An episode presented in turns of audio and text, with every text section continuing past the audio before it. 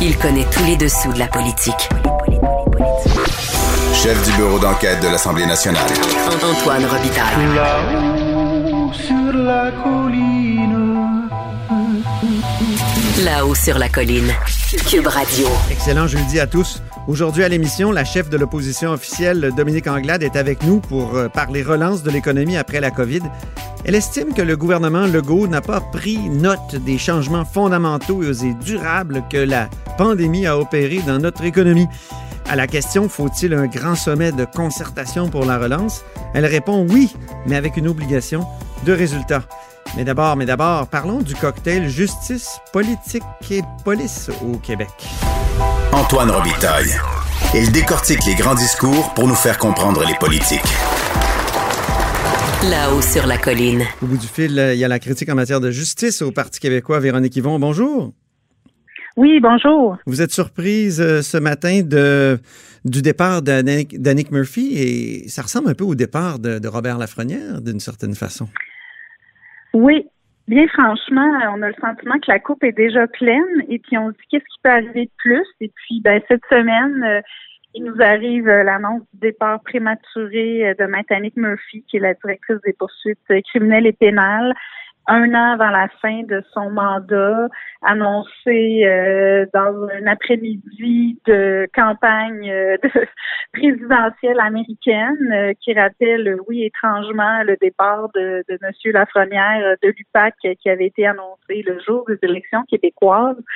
Puis il y a quelque chose là-dedans qui, qui laisse un, un, goût amer parce que ce sont des gens qui ont des fonctions extrêmement importantes euh, en lien avec nos institutions et le fonctionnement carrément de notre démocratie et qui, selon moi, doivent être imputables et redevables. Donc, quand une telle décision est prise, qui est lourde de conséquences, surtout parce que récemment, il y a eu beaucoup d'événements, je dirais, qui ont, qui ont suscité des questionnements, que l'on pense au procès Normando qui a avorté à cause de délais déraisonnables, que l'on pense à toute la version de l'histoire de Martin Prudhomme sur sa suspension, où il dit que ça implique un appel avec McMurphy qui aurait porté plainte et que là, la ministre Guilbeault ne donne toujours pas sa, version des faits, que là, ce soit la question de son départ. Il me semble que la moindre des choses, c'est de s'expliquer publiquement quand on a une tâche, une fonction aussi importante. Et c'est ça que je trouve extrêmement choquant.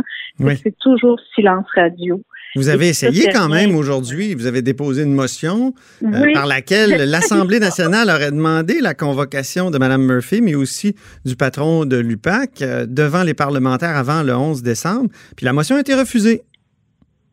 Oui, exactement. Puis ça, ça met en cause, euh, je dirais, non seulement évidemment les, protagonistes, donc Mike Murphy, puis le directeur, le commissaire à, à l'unité anticorruption, mais le gouvernement, et je m'explique vraiment mal comment le ministre de la Justice, Simon Jolin Barrette et son gouvernement ont pu refuser une opération, en fait, qui ne vise que la transparence et qui visait à, franchir un premier pas, je dirais, vers la reconstruction de la confiance qui est tellement mise à mal dans nos institutions avec la, la suite d'événements et tout ça. Et euh, on avait l'accord de tous les partis et le gouvernement a refusé euh, qu'on puisse les entendre en commission parlementaire.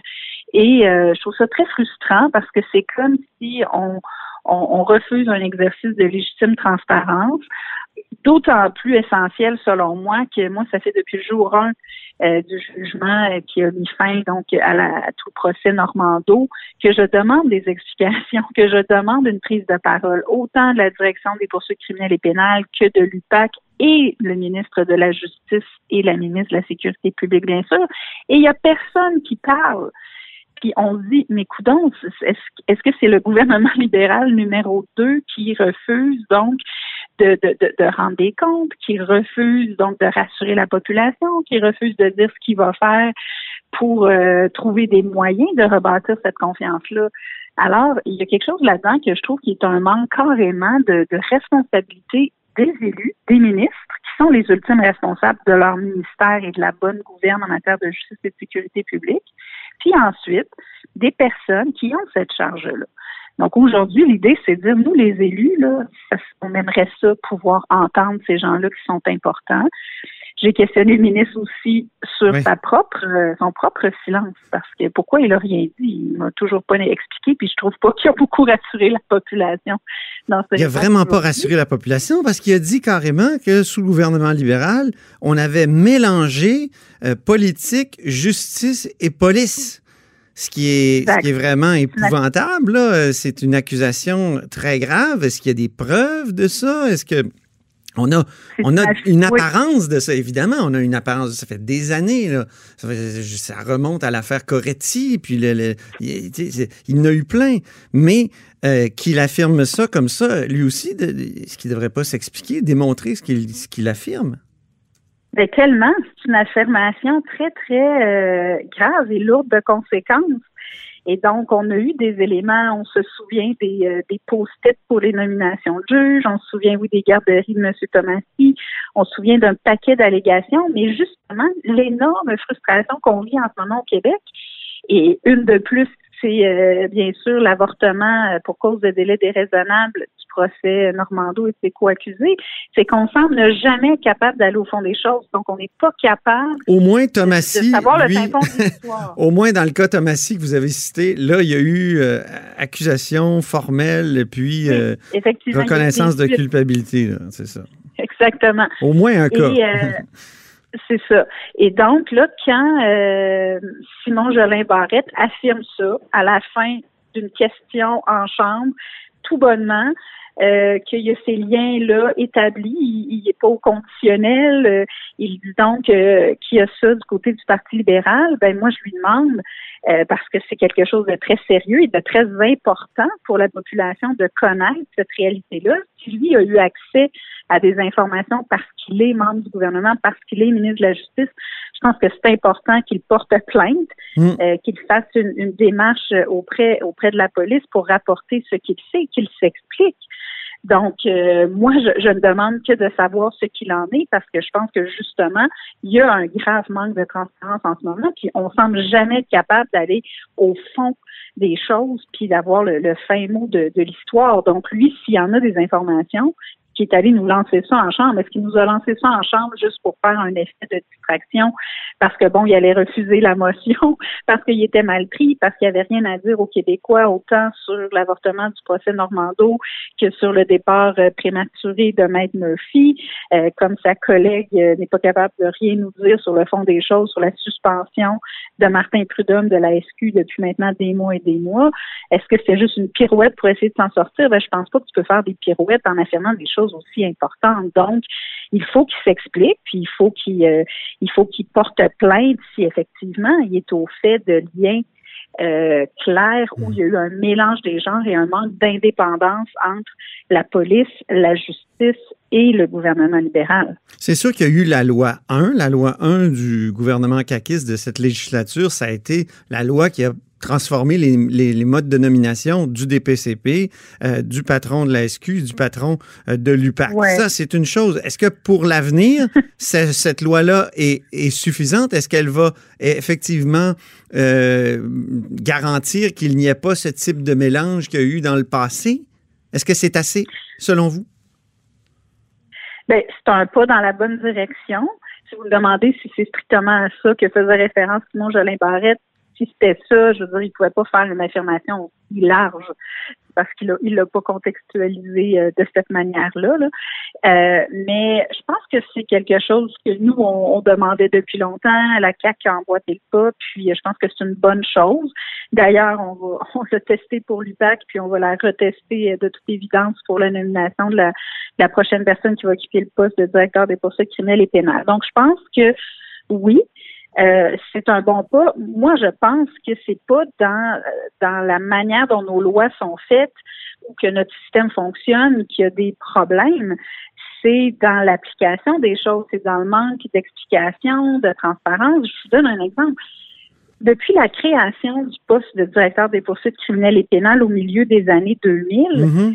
Il y a comme on se renvoie constamment la balle. C'est comme si on utilisait ça du côté du ministre de la Justice pour ne jamais rendre de compte en matière d'affaires criminelles en disant ah le, le- le- DPCP est indépendant donc euh, il va rendre des comptes lui-même Mais il n'y a rien qui a enlevé la responsabilité ultime au ministre de la Justice. Il est toujours le procureur général du Québec, y compris en matière criminelle. Donc ça, c'est très frustrant.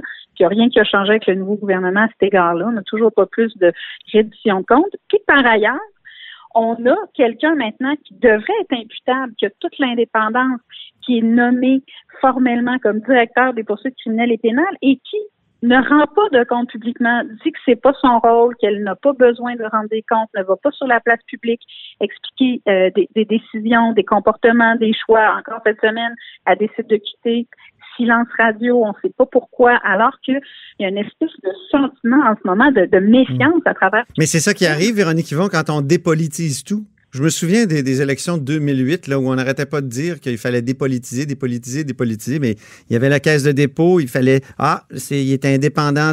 C'était vraiment, je pense qu'on a peut-être trop dépolitisé. Il n'y a, plus personne de responsable hein, quand on dépolitise, justement. C'est plus nos élus qui ben répondent parce qu'ils disent, ah, il y a quelqu'un qui, est là, une sorte de fusible, qui saute, puis on ne sait pas trop pourquoi.